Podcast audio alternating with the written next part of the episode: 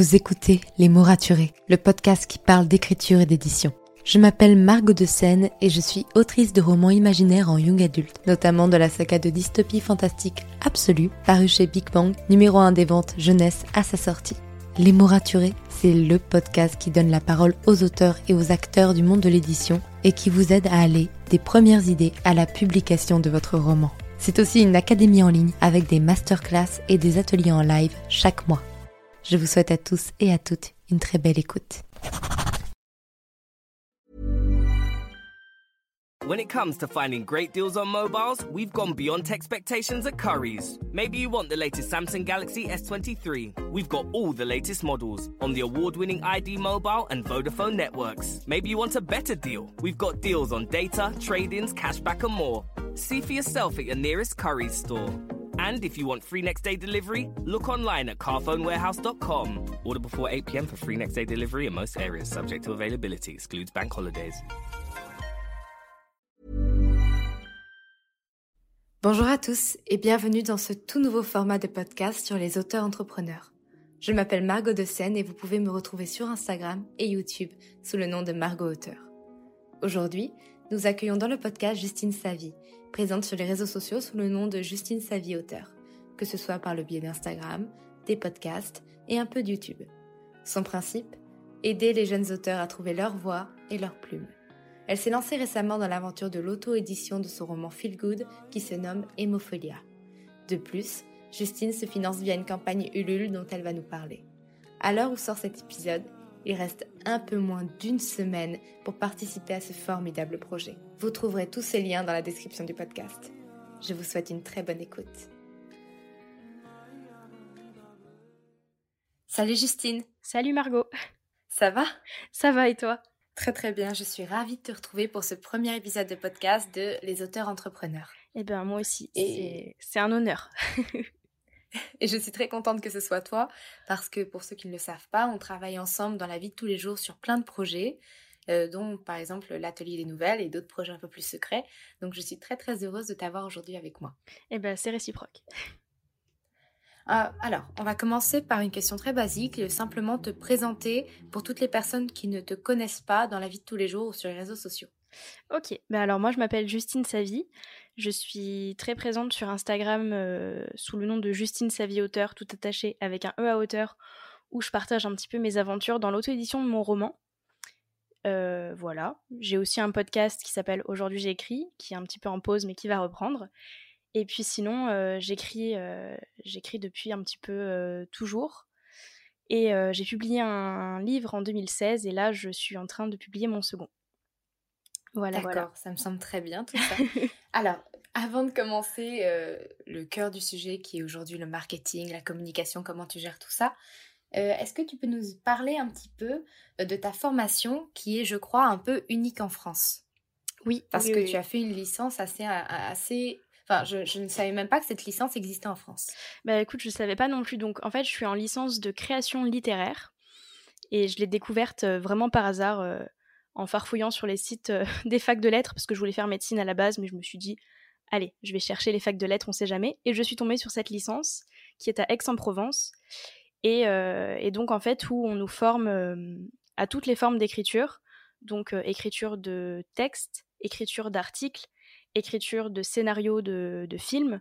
On était censé faire les jeux vidéo, mais avec la crise sanitaire, ça a été un petit peu mis de côté. Les écritures numériques, etc. Donc, euh, donc ouais, c'est une licence qui est une. Il me semble que c'est la seule licence en France parce qu'il existe les masters, mais cette licence, il me semble que c'est la seule. Elle est très récente, je crois qu'elle a une dizaine d'années. Elle est très particulière aussi parce que euh, en première année, tu arrives et en fait, tu as des cours de musicologie euh, et tu fais de la chorale. Donc, tu te dis pourquoi chanter pour apprendre à écrire. à l'heure actuelle, je ne sais toujours pas. non, enfin voilà, c'est assez particulier. C'est c'est assez élitiste aussi. Je me rends compte euh, petit à petit, là je vais rentrer dans ma troisième année, et c'est-à-dire que c'est vraiment... Euh, moi qui suis une autrice indépendante, donc qui m'auto-publie, euh, je suis pas du tout, du tout, du tout bien vue par cette licence. C'est-à-dire que voilà, la base c'est les maisons pour les écrivains, qui sont accessibles que pour les auteurs. Je ne mets pas de féminin, c'est volontaire. Que pour les auteurs publié dans les grandes maisons d'édition. Enfin voilà, c'est très très élitiste, donc vraiment je pioche un petit peu les éléments qui me, qui me plaisent. Il y a des inconvénients, il y a des avantages. Franchement, c'est une licence qu'il faut tenter, je pense. Ce qui est assez amusant, c'est que la plupart du temps, on pense que l'écriture ne s'apprend pas. Donc c'est là où la licence, qui est ici la première en France à faire ça, est assez moderne, même si pour le coup elle est encore assez élitiste. C'est assez intéressant de se dire, ok, on commence à accepter l'idée qu'être écrivain, on n'est pas écrivain en fait, et ça s'apprend. Totalement, totalement. C'est pour donner une idée dans nos premiers cours d'écriture, on a pris les premiers textes de Proust quand il avait 17 ans. Et euh, très clairement, le prof euh, nous a dit c'est euh, n'importe quoi, pour pas être vulgaire, disons. Enfin voilà, il nous a montré en fait que Proust, il n'a pas commencé en écrivant les livres qu'il écrivait. J'allais dire qu'il écrit aujourd'hui, mais non. Mais enfin, les, romans pour, lesquels on le connaît, il n'a pas commencé par ça. En fait, il a commencé, il a commencé par des textes vraiment disons pourris, hein, disons-le, parce qu'il était jeune et donc Comme tout le monde. voilà exactement et il a appris petit à petit à, bah, à écrire quoi et enfin, c'est vachement cool d'en arriver là, quoi. Voilà. Alors, tu viens de nous dire justement, euh, déjà tout ça c'est super intéressant, mais que tu n'étais pas toujours très bien vu dans ton école parce que tu, tu as choisi l'auto-édition. Est-ce que tu peux nous expliquer pourquoi? Parce que c'est une question que beaucoup d'auteurs se posent quand même. Qu'est-ce qui est mieux? Pourquoi? Est-ce qu'il y a quelque chose qui m'attire plus qu'un autre? Est-ce qu'il y a quelque chose de fait plus pour moi qu'un autre? Donc j'aimerais avoir ton avis là-dessus. Alors déjà, il faut savoir que je suis une personne euh, depuis toute petite qui est ultra indépendante. C'est-à-dire que déjà j'ai un gros problème avec la supériorité. Euh, voilà, c'est tout simplement, j'ai un problème avec la supériorité, j'ai besoin de, de, gérer les choses et euh, ben, d'être la personne qui gère le truc. quoi. Alors pas forcément dans un groupe, surtout avec moi-même, mais voilà, je suis très indépendante. Je suis aussi très possessive. Et, et donc le, mélanger ça avec mes romans, ça a donné un truc, c'est-à-dire que je, ne, je n'ai pas du tout envie de confier mon manuscrit à d'autres personnes. Voilà, déjà, il y a eu ça. Même si du coup, ça ne te facilite pas la vie. Exactement. J'aime bien me compliquer la tâche, c'est... j'aime bien. Donc voilà, il y a eu ça, premièrement. Euh, ensuite, j'ai commencé un petit peu à me renseigner sur euh, les maisons d'édition parce qu'à la base, quand même, je voulais méditer parce que je pensais que c'était le seul moyen. Euh, d'être reconnue, d'être considérée comme une autrice. Euh, voilà, je considérais que c'était le, seul moyen d'être légitime. Et donc je me suis renseignée et je me suis rendu compte qu'en fait l'édition traditionnelle, elle n'avait pas que des bons côtés. C'est-à-dire qu'il y avait des fois où c'était pas du tout professionnel. Alors, c'est, pas du tout pour toutes les maisons d'édition, mais disons que c'est ce qui m'a fait un petit choses très très bien. C'est ça. Moi, ça m'a fait un petit peu tiquer, tu vois, parce que justement, j'ai besoin que je suis perfectionniste aussi, voilà, le, la totale. Et, et donc, bienvenue sur ma chaîne. non, enfin voilà, du coup, je... plus ça allait, plus les maisons d'édition me, me, repoussaient, tu vois. Euh, le fait que c'est quand même pas toi qui gères l'édition de ton bouquin, c'est-à-dire que bah, tu le confies, tu confies tes droits, mais d'un autre côté, tu sais pas vraiment. Enfin, les droits d'auteur euh, en maison d'édition, c'est quand même pas ouf. Euh, je, je, crois que pour les, pour les romans jeunesse, ça tourne autour de 6-7% du, du prix. Quand de de la chance. Exactement. Parce, parce qu'il y a des. Le problème des romans jeunesse, c'est que la plupart du temps, ils sont illustrés et les droits d'auteur sont partagés entre l'illustrateur et l'écrivain. Donc les 5, 6, 7% sont partagés. C'est pas 5, 6, 7% chacun. Donc c'est vrai que pour le coup, les romans jeunesse, c'est un gros problème aujourd'hui au niveau euh, bah, de la tarification. C'est ça. Et donc euh, voilà, de fil en aiguille, je me suis dit, euh, en fait, je sais pas trop si j'ai envie de voir mon livre publié dans ces conditions-là. Disons que, enfin voilà, moi j'ai besoin de gérer le truc et donc je me suis renseignée. Et c'est comme ça que j'en suis arrivée à découvrir l'auto-édition. Totalement par hasard, très mmh honnêtement, je me souviens pas du tout comment je suis tombée sur l'auto-édition, mais je suis tombée dessus. et, puis en fait, ça m'a semblé. Plutôt, elle, t'es tombée dessus. mais voilà, exactement, tout à fait, t'as totalement raison. Et donc, et donc, bah ouais, je me suis rendu compte que c'était vraiment ce qui me convenait parce que, bah voilà, c'est moi qui vais gérer de A à Z l'écriture, la... enfin non, la correction non parce que je vais déléguer mais je vais en reparler. C'est moi qui vais tout gérer de A à Z, voilà, tout simplement. et c'est moi qui vais m'accompagner des professionnels de mon choix, c'est-à-dire que c'est pas la maison d'édition qui va dire bah tu vas aller avec cette illustratrice ou cet illustrateur ou cette correctrice, etc. C'est vraiment moi qui vais m'accompagner des professionnels que j'ai choisis. Et bah, c'est super important pour moi parce que mon livre, c'est un peu mon bébé, tu vois, et, euh, et, j'ai mmh besoin d'avoir ce contrôle-là et de me dire que si jamais il y a un problème, bah, le problème il vient de moi et pas de quelqu'un d'autre, tu vois. Voilà. En parlant de choix, parce que là tout ce que tu me dis me fait penser euh, au fait que tu es l'une des rares auteurs auto-édités que je connaisse, hein, parce que pour le coup, à mon avis, il y en a d'autres, qui a choisi de ne pas passer par Amazon. Et c'est un choix très audacieux parce qu'effectivement, Amazon a plein de défauts, mais en même temps, c'est un peu se tirer une balle dans le pied aujourd'hui parce que quand on veut faire de l'auto-édition, c'est quand même un gros facilitateur. Est-ce que tu peux nous expliquer le choix et le fait, euh, quelles sont les démarches qu'il faut faire, comment toi tu as fait, par où tu es passé, bref, nous parler toute cette aventure anti et contre Amazon pour faire autre chose et pour voir d'autres horizons. Ok, alors déjà pour mon premier roman, c'était en 2016, donc j'étais super jeune, j'avais 16 ans, je savais pas du tout qu'on pouvait passer par Amazon. À la base, j'étais tombée sur un site qui s'appelle The Book Edition, qui est super. Et donc, j'avais publié mon roman là-dessus, tout simplement. Euh, c'est super simple. Tu envoies ton PDF, il est relu une première fois, pour voir que, pour voir s'il n'y euh, a pas de propos racistes, euh, xénophobes, etc. Et il est publié, tout simplement. Donc vraiment, il n'y avait rien de plus simple. Tu achètes sur le site, tu commandes tes exemplaires, si tu as envie d'aller sur des salons, etc. Donc vraiment, là, je me suis pas du tout posé la question. Le seul truc avec The Book Edition qui me gênait pour l'édition de, bah, mon roman qui va sortir bientôt, c'est que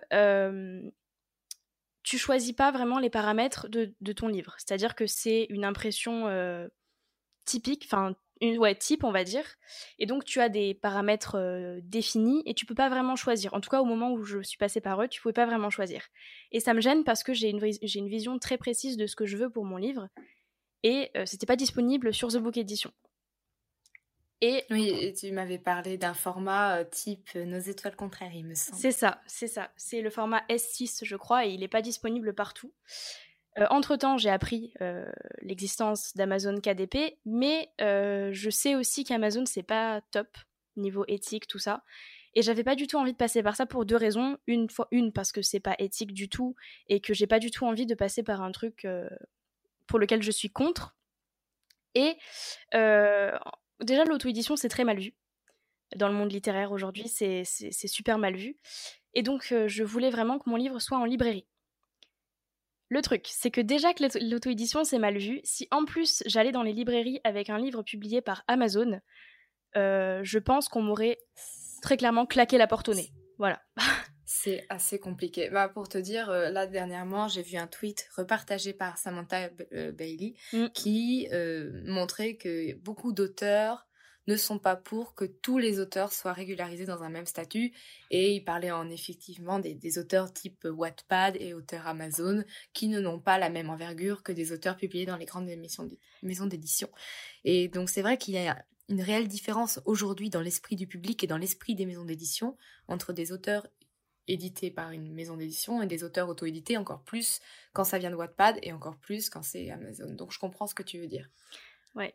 Ah, je les ai vus passer ces tweets et j'ai serré les dents. Je me suis retenue, j'ai quitté Twitter parce que clairement je pense que je me serais énervée. oui, je comprends. donc pour en revenir à Amazon, donc j'ai pas voulu passer par ça, du moins pour le format papier, parce que je me dis vraiment si je veux que le livre vive, c'est quand même important qu'il soit sur Amazon euh, au format e-book. Euh, parce que c'est vraiment le, truc le plus connu. Donc je pense que ça va être provisoire. Je vais essayer de trouver d'autres solutions parce que j'ai pas envie qu'il reste sur Amazon. Donc pour l'instant, je vais mettre la, version numérique.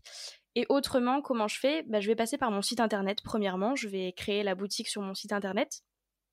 Et donc, euh, bah, il faudra acheter le, livre sur mon site internet avec paiement sécurisé, etc. Et je vais aussi faire euh, tout un tas de démarches pour que le livre soit présent euh, dans les FNAC, dans les Cultura, euh, je vais aller démarcher des librairies indépendantes, mais donc ce sera vraiment très localisé puisque bah, je ne peux pas aller dans toute la France, dans toutes les librairies indépendantes. Mais voilà, en fait, je vais faire toutes les démarches pour que euh, je sois également diffuseuse de mon livre. Et euh, donc, je me rajoute une casquette.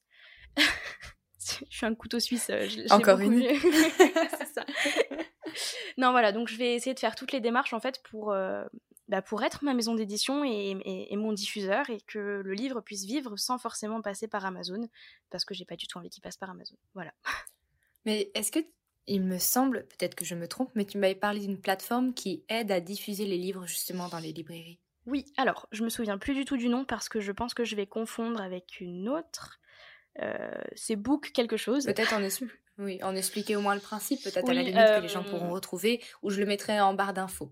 Je crois que c'est alors c'est soit Book Ellis, soit euh, Book on Demand, un truc comme ça. D'accord. Voilà. Et donc, il me semble, je me suis pas plus renseignée, je vais t'expliquer pourquoi. Il me semble que tu déposes ton livre, en fait, c'est une plateforme d'auto-édition, et le livre est diffusé sur toutes les grandes librairies. Donc, sur les sites, le site de la Fnac, dans les Fnac, dans les Cultura, etc.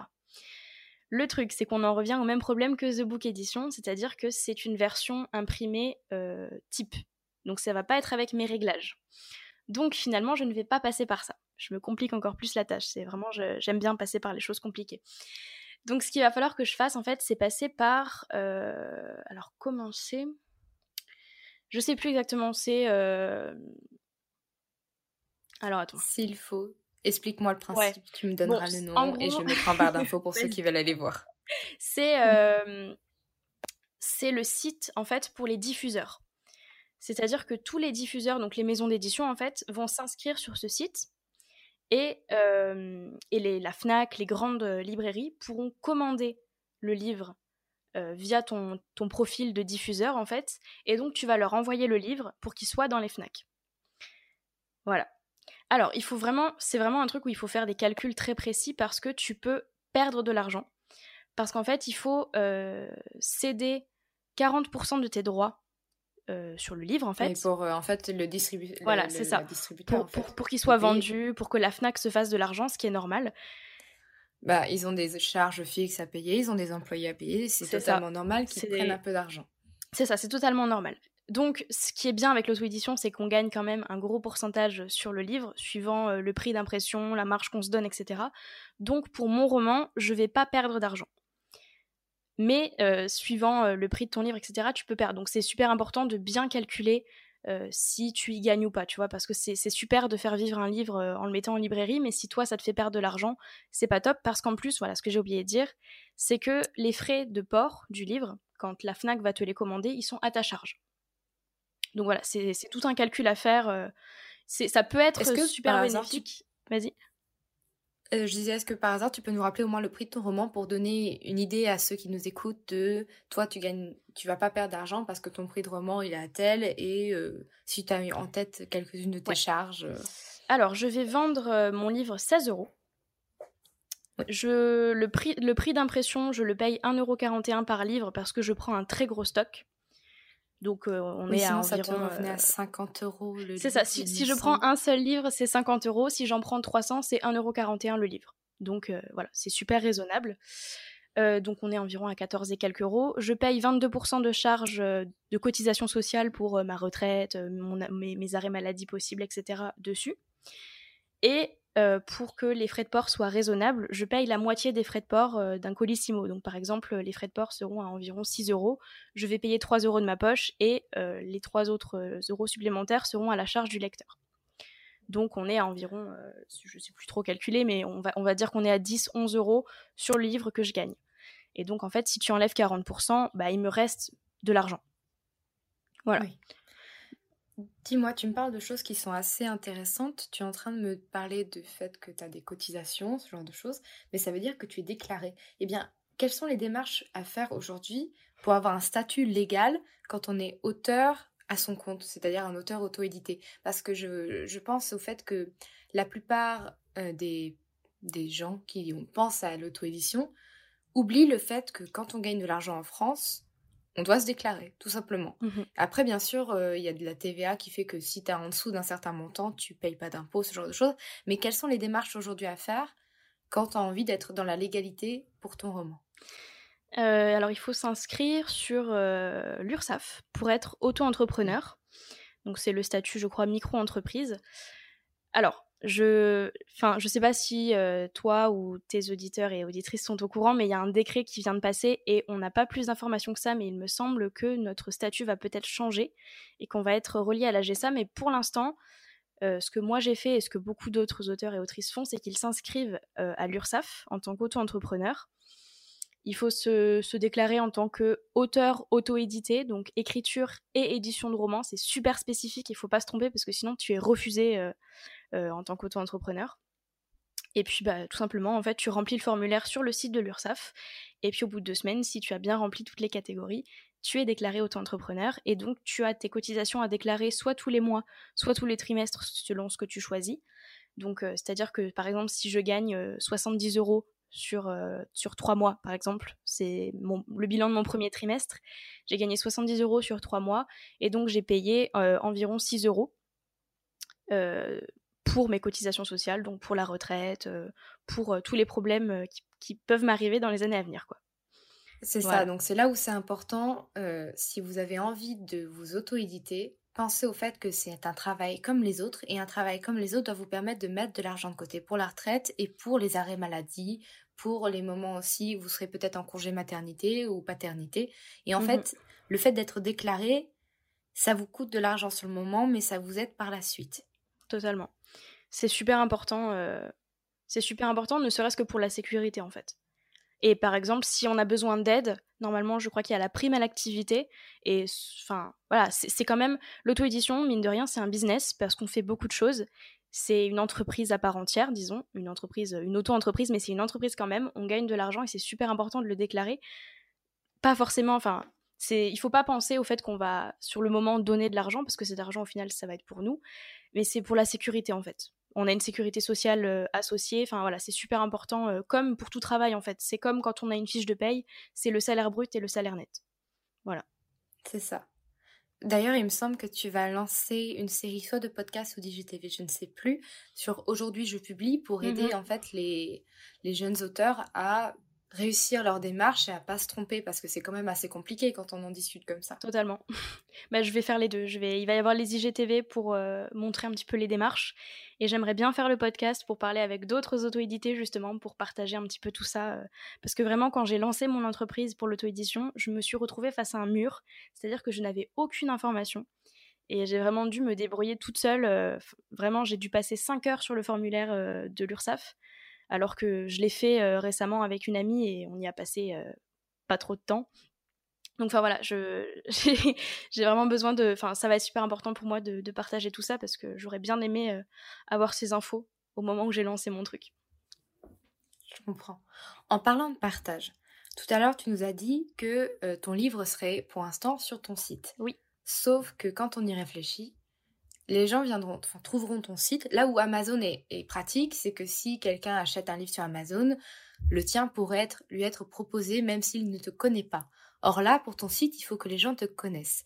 Est-ce que, de ce fait, tu penses qu'il est impératif d'avoir une présence en ligne quand on est un auteur auto-édité, que ce soit sur Amazon ou en dehors de Amazon? Totalement parce que alors déjà parce que encore une fois c'est super mal vu l'auto-édition et donc on a besoin de visibilité. Et on est de plus en plus j'ai l'impression que la communauté des auto-édités se développe de plus en plus et donc on a un petit peu plus de présence sur Instagram par exemple j'ai l'impression euh, enfin il y, a plein d'auteurs et d'autrices qui commencent petit à petit à, arriver. Donc déjà on, montre une meilleure image de, de l'auto-édition ce qui est super important et ce qui est super important aussi c'est de montrer son image à soi. C'est à dire que par exemple là j'ai mon compte Instagram dans lequel je donne des conseils euh, dans lequel je partage mon expérience. Si je n'avais pas ça, actuellement, euh, bah, par exemple, là, j'ai lancé ma campagne de financement pour mon livre, la campagne n'aurait jamais fonctionné.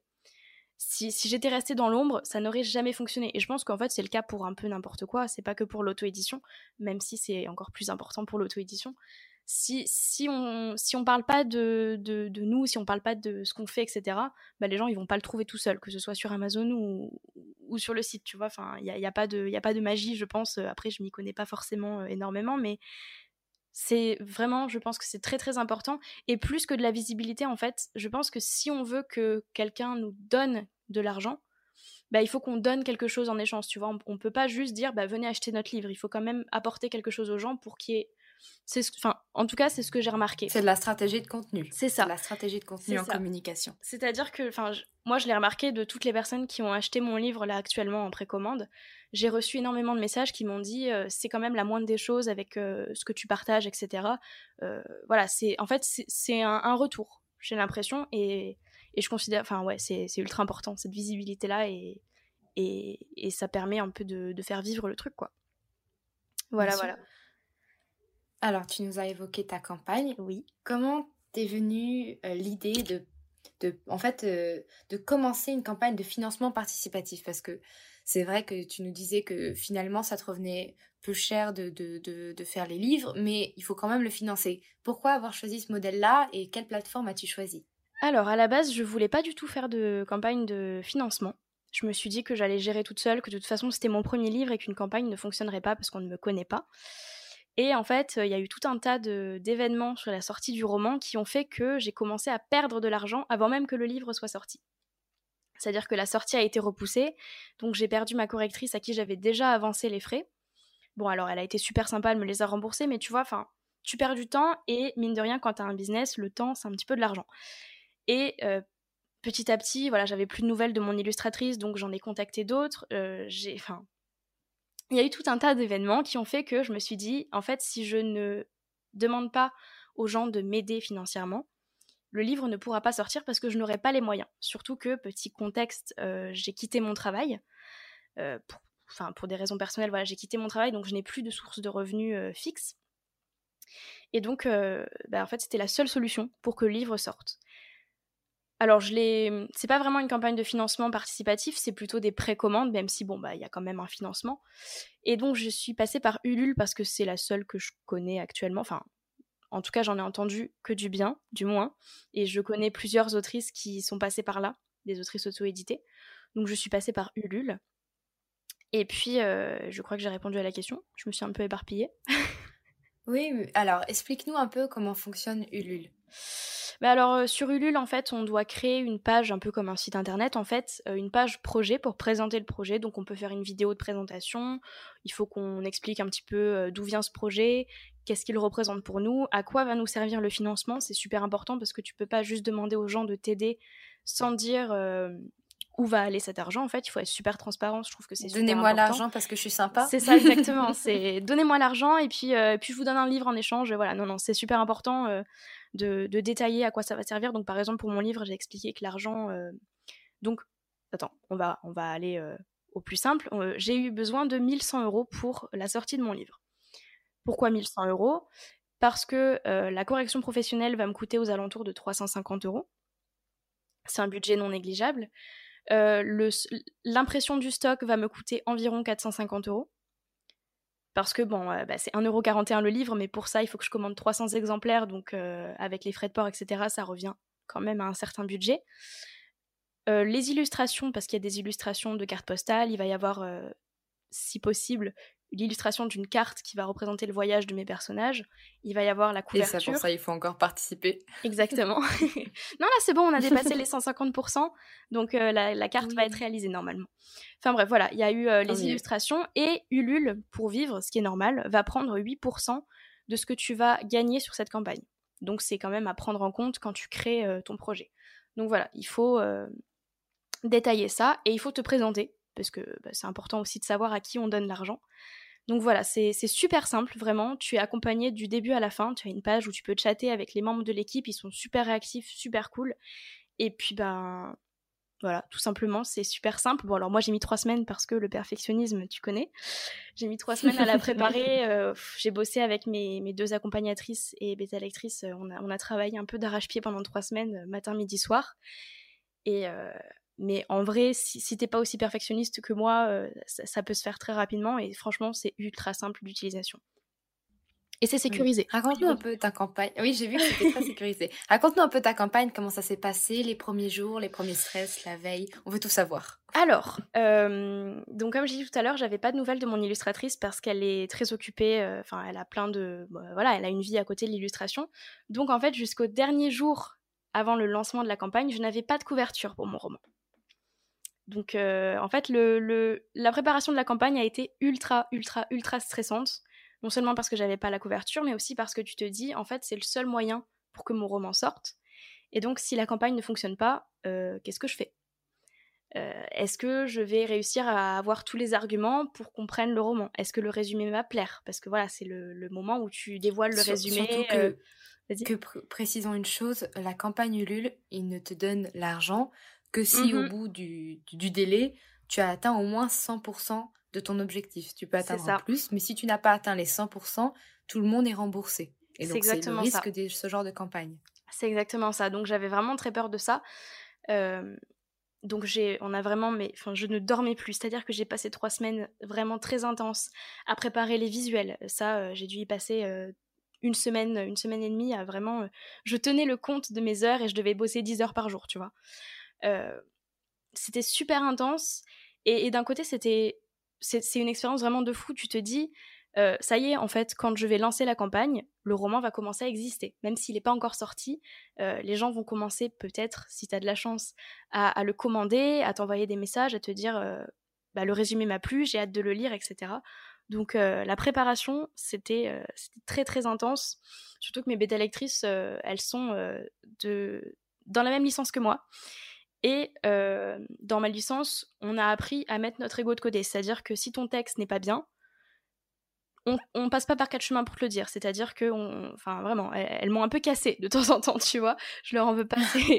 c'est pareil pour le roman. Mais hein, c'est pour la bonne chose. exactement. Donc, on a passé des heures et des heures à bosser sur chaque mot de chaque texte sur la campagne.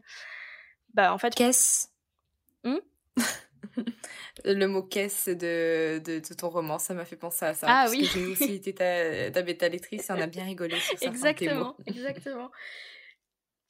Enfin, voilà, c'était ultra intense en fait parce que bah, voilà, il faut que les mots arrivent à convaincre pour que euh, ben, un potentiel lecteur achète le livre et c'est bah, ça met un peu de pression quand même. Mais voilà, et donc, euh, et donc euh, la campagne a été lancée et, et les chiffres ont commencé à monter et c'était incroyable, vraiment. Même encore aujourd'hui, je réalise pas du tout, du tout, du tout ce qui se passe. C'est-à-dire qu'en 48 heures, on a atteint les 100%. Donc en 48 heures, on a recueilli 1100 euros. Il y a eu 35 livres, je crois, qui ont été commandés.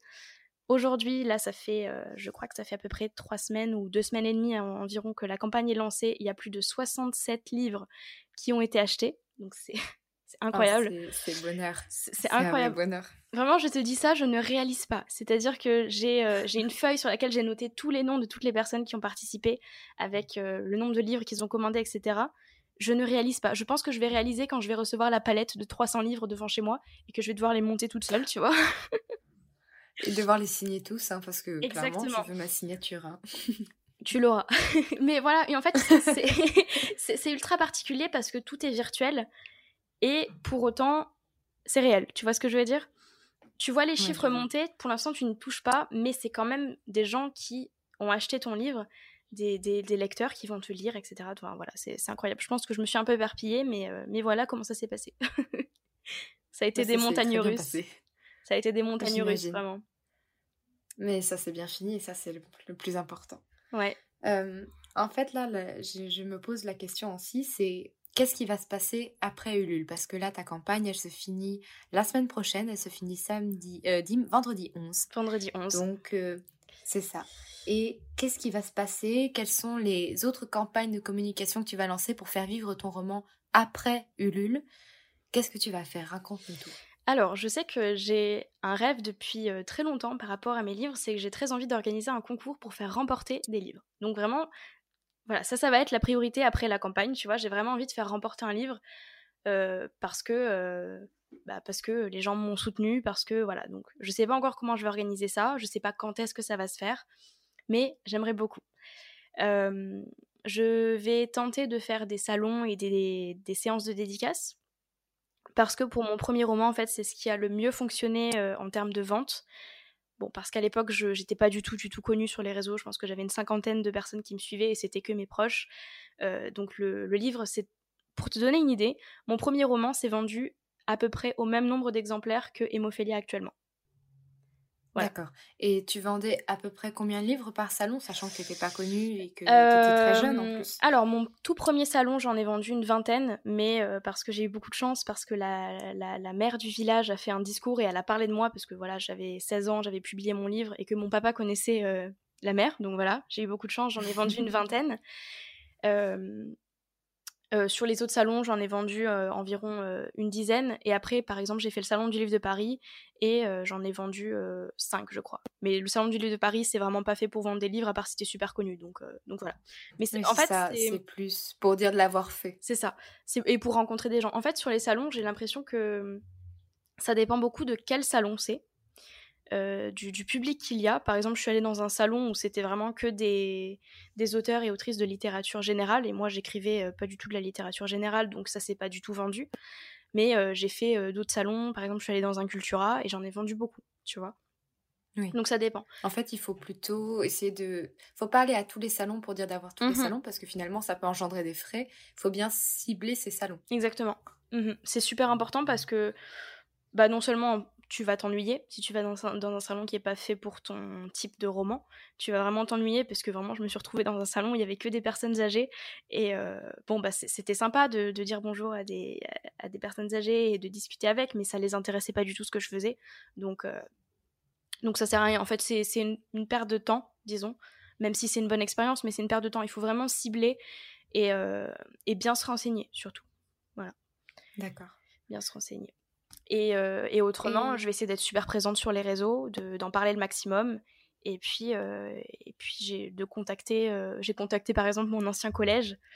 J'ai contacté des gens qui m'avaient invité à des conférences. Enfin voilà, j'y vais au culot. Hein, je- J'envoie des mails un petit peu Bah, partout. et, et, et oui, aussi, je vais essayer de contacter euh, des booktubeuses, des blogueuses, etc. Histoire que bah, qu'on parle du roman que ce soit pas tout le temps moi qui parle du roman parce que bon à un moment donné on va se dire euh, bon bah il y a quelqu'un qui parle du roman euh, il, il doit pas être ouf quoi donc euh, voilà Je de comprends. contacter des chroniqueuses C'est vrai qu'on voit, on voit, on voit très peu les. Enfin, en tout cas, pour celles que je suis sur Instagram, on les voit très peu parler de romans auto-édités. Parce que Mhm. finalement, c'est les maisons d'édition qui leur envoient. Et je pense que beaucoup d'auteurs auto-édités n'ont pas. N'osent pas. Alors, après, entre oser et oser, j'ai déjà vu des messages comme quoi certains harcèlent les booktubeuses ou les booktubeurs. Faut savoir, bien sûr, amener les choses, faut pas Mhm. les embêter trop. S'ils ont, si ça ça doit correspondre à leur lecture, s'il y a quelqu'un qui lit que du fantasy, ça sert à rien de lui envoyer euh, du Totalement. thriller. C'est à un moment donné, il faut se renseigner sur la personne pour que ça lui corresponde. Il faut pas l'embêter outre mesure. C'est comme envoyer son son manuscrit à toutes les maisons d'édition et se rendre compte qu'on a envoyé son fantasy à une maison d'édition destinée à la poésie. Voilà. Mhm. Mais, mais c'est vrai que c'est une bonne chose d'envoyer au booktubeur. et surtout enfin pour revenir à ce que tu dis il faut faire attention aussi euh, à comment on demande la chose c'est-à-dire que balancer un lien euh, sur euh, sur la boîte de messages Instagram ça ne sert à rien et ça ne ça n'ira pas euh, dans le bon sens pour le roman quoi c'était mon petit coup de gueule non, non, voilà. Enfin, je vais essayer de, de faire en sorte que le roman vive. hein, et puis, et puis, ce que j'avais vu qui marchait le mieux pour mon premier roman, c'était le bouche à oreille. Donc, bah, je vais essayer de provoquer ce bouche à oreille. Et puis, j'espère que le roman sera à la hauteur de tout ça, quoi. Voilà, voilà. Eh bien, moi, sache que je l'aime déjà et que j'ai hâte de l'avoir dans ma bibliothèque. J'ai hâte aussi. Surtout, surtout qu'il a pas mal changé là depuis que tu l'as lu, donc, euh, donc voilà. C'est vrai. Mhm. J'ai lu une version assez, assez première version, enfin Mhm. deuxième version techniquement. Ouais. Enfin, j'aimerais terminer euh, cet épisode de podcast qui, qui dure depuis un bout de temps, mais je trouve ça vraiment super intéressant de discuter avec toi de tout ça et de la partie plus marketing de la littérature dont on parle un peu moins et qui pourtant est essentielle pour qu'un livre se vende. J'aimerais savoir si tu as des conseils à donner à un futur auteur entrepreneur qui veut démarrer soit l'auto-édition, soit au moins se démarrer une euh, présence sur euh, Instagram ou sur YouTube ou sur Twitter. Quel conseil lui donnerais-tu? Deux, j'en ai. J'en ai deux. Vas-y. Le premier, c'est de, le premier, c'est de ne surtout pas se précipiter. Euh, parce que je sais que moi, je suis une personne qui veut absolument tout tout de suite. Et j'ai eu tendance à me précipiter, pour, pour Hémophilia par exemple, à dire que le roman à la base était censé sortir le 6 août. Autant dire que c'était absolument impossible. Voilà. Donc vraiment, ne pas se précipiter, même si on a envie que ça se passe maintenant. Euh, bah, des fois, reculer et prendre le temps, ça, ça sera que bénéfique en fait pour, euh, bah, pour le roman ou les projets. C'est super important de, bah, de prendre le temps, ne serait-ce que aussi pour soi, parce que euh, moi je me suis un petit peu bousillé la santé en début d'année à vouloir tout faire trop vite. Quand on est pris dans, la frénésie de, l'entrepreneuriat, tout ça, euh, surtout au début, on a tendance à pas du tout lever le pied et parfois ça peut avoir des répercussions sur la santé et c'est bien de s'en rendre compte avant, disons. Donc voilà, premier conseil, c'est de pas se précipiter et, de prendre le temps. Et, euh, et le deuxième, c'est de pas avoir peur. Parce que euh, l'auto-édition, ça peut faire peur, monter son entreprise, ça peut faire peur. On peut avoir des proches qui projettent leur peur sur nous un petit peu, à nous dire euh, oui, mais euh, si ça se trouve, tu vas pas gagner d'argent, euh, si ça se trouve, euh, ça va pas marcher. Ben moi, j'ai envie de te dire, et si ça marchait? Voilà. Donc vraiment, ne, et essayer de, de, bah, de pas trop. C'est bien d'avoir un petit peu peur, mais il faut que ce soit de la bonne peur et pas une peur paralysante qui t'empêche de faire quoi que ce soit. Parce que finalement, si t'as peur de mal faire et que tu fais rien, et ben, en faisant rien, tu feras ni bien ni mal. Donc, enfin, tu vois, c'est c'est con, mais il faut se lancer, quoi. Voilà, c'est important. Et puis si tu rates, eh ben, c'est pas grave, tu tombes et tu te relèves. Mais enfin, voilà, surtout en, auto-entreprise, euh, tu risques pas non plus la faillite, quoi. Donc, euh, voilà, juste euh, ne pas avoir pour peur. Le coup, tu... Vas-y. Je disais, pour le coup, tu perds des sommes, des sommes assez minimes d'argent. Mmh Je dirais peut-être que pour commencer, il faut pas faut être faut avoir un arrière, faut avoir être sûr d'avoir peut-être un peu de sous de côté, mais c'est c'est pas comme si tu te lançais sur de la vente de très très gros produits qui demandent des transporteurs beaucoup plus gros, c'est c'est totalement différent avec euh, les livres. Totalement. Et puis euh, moi je me lance jeune donc euh, j'ai encore du soutien financier de la part de mes parents, etc. Mais on peut totalement se lancer, c'est important de le savoir parce que moi je ne le savais pas. Mais on peut lancer une entreprise même si on est salarié. Donc, bah, ça peut être un moyen de faire une, transition, tu vois. Tu, es encore salarié, tu lances un petit peu ton entreprise et quand ça commence à fonctionner, bah, tu fais la transition et tu peux, si tu en as envie, parce que tu peux très bien cumuler les deux, bah, tu peux te lancer sans avoir trop peur. Mais voilà. Voilà, voilà. Oui, comme, comme quoi il faut trouver un équilibre entre avoir peur et en fait prendre des risques. C'est ça. Parce que pour le coup, c'est vrai que c'est une prise de risque, euh, que ce soit de lancer son entreprise, d'écrire, de, vouloir tout faire soi-même. Mais c'est vrai que si c'est quelque chose qui vous convient, eh bien, là, ton exemple, Justine, il est assez bon. Tu as commencé, tu avais 16 ans, donc tu peux même pas dire que tu as eu une expérience qui, qui pouvait t'aider à ce moment-là. Non, tu l'as forgé. Mm. Et aujourd'hui, il existe plein de choses. Et là, ce que tu vas faire avec ton podcast et ton, ton, ton IGTV, je pense que ça va être une très, très bonne entrée en matière pédagogique pour aider les jeunes auteurs à se lancer. Bah, J'espère. J'espère vraiment. Ouais. Je voulais te remercier parce que tu as vraiment euh, répondu à toutes mes questions parfaitement et, je pense que tu vas pouvoir aider beaucoup de personnes au moins à se projeter sur ce que tu as pu faire euh, durant toutes ces années et durant ces derniers mois surtout. Un petit mot de la fin peut-être? Eh bien merci beaucoup à toi. Et puis, euh, puis voilà, je suis très contente d'avoir participé. J'espère que je me suis pas trop éparpillée parce que j'aime bien ouvrir des parenthèses un peu partout. Mais en tout cas, j'étais vraiment, j'étais vraiment super contente de participer à cet épisode. Et puis, puis j'espère que ça aura plu, mon petit passage par ici. D'accord. Je te souhaite une très très bonne journée et j'en souhaite une à tous les autres. Bonne journée. Merci d'avoir écouté cet épisode. Je vous donne rendez-vous sur ma chaîne YouTube et sur mon compte Instagram pour plus de contenu, ainsi que sur tous les réseaux de Justine Savie qui sont en barre d'infos.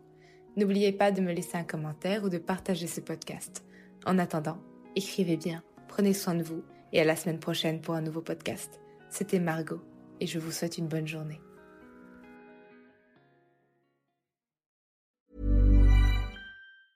When it comes to finding great deals on mobiles, we've gone beyond expectations at Curry's. Maybe you want the latest Samsung Galaxy S23. We've got all the latest models on the award winning ID Mobile and Vodafone networks. Maybe you want a better deal. We've got deals on data, trade ins, cashback, and more. See for yourself at your nearest Curry's store. And if you want free next day delivery, look online at carphonewarehouse.com. Order before 8 pm for free next day delivery in most areas, subject to availability, excludes bank holidays.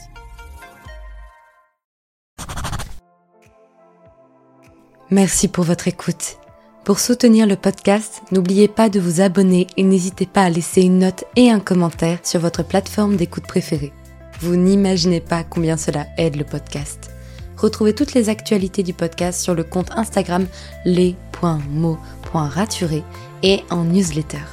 À très bientôt pour un nouvel épisode.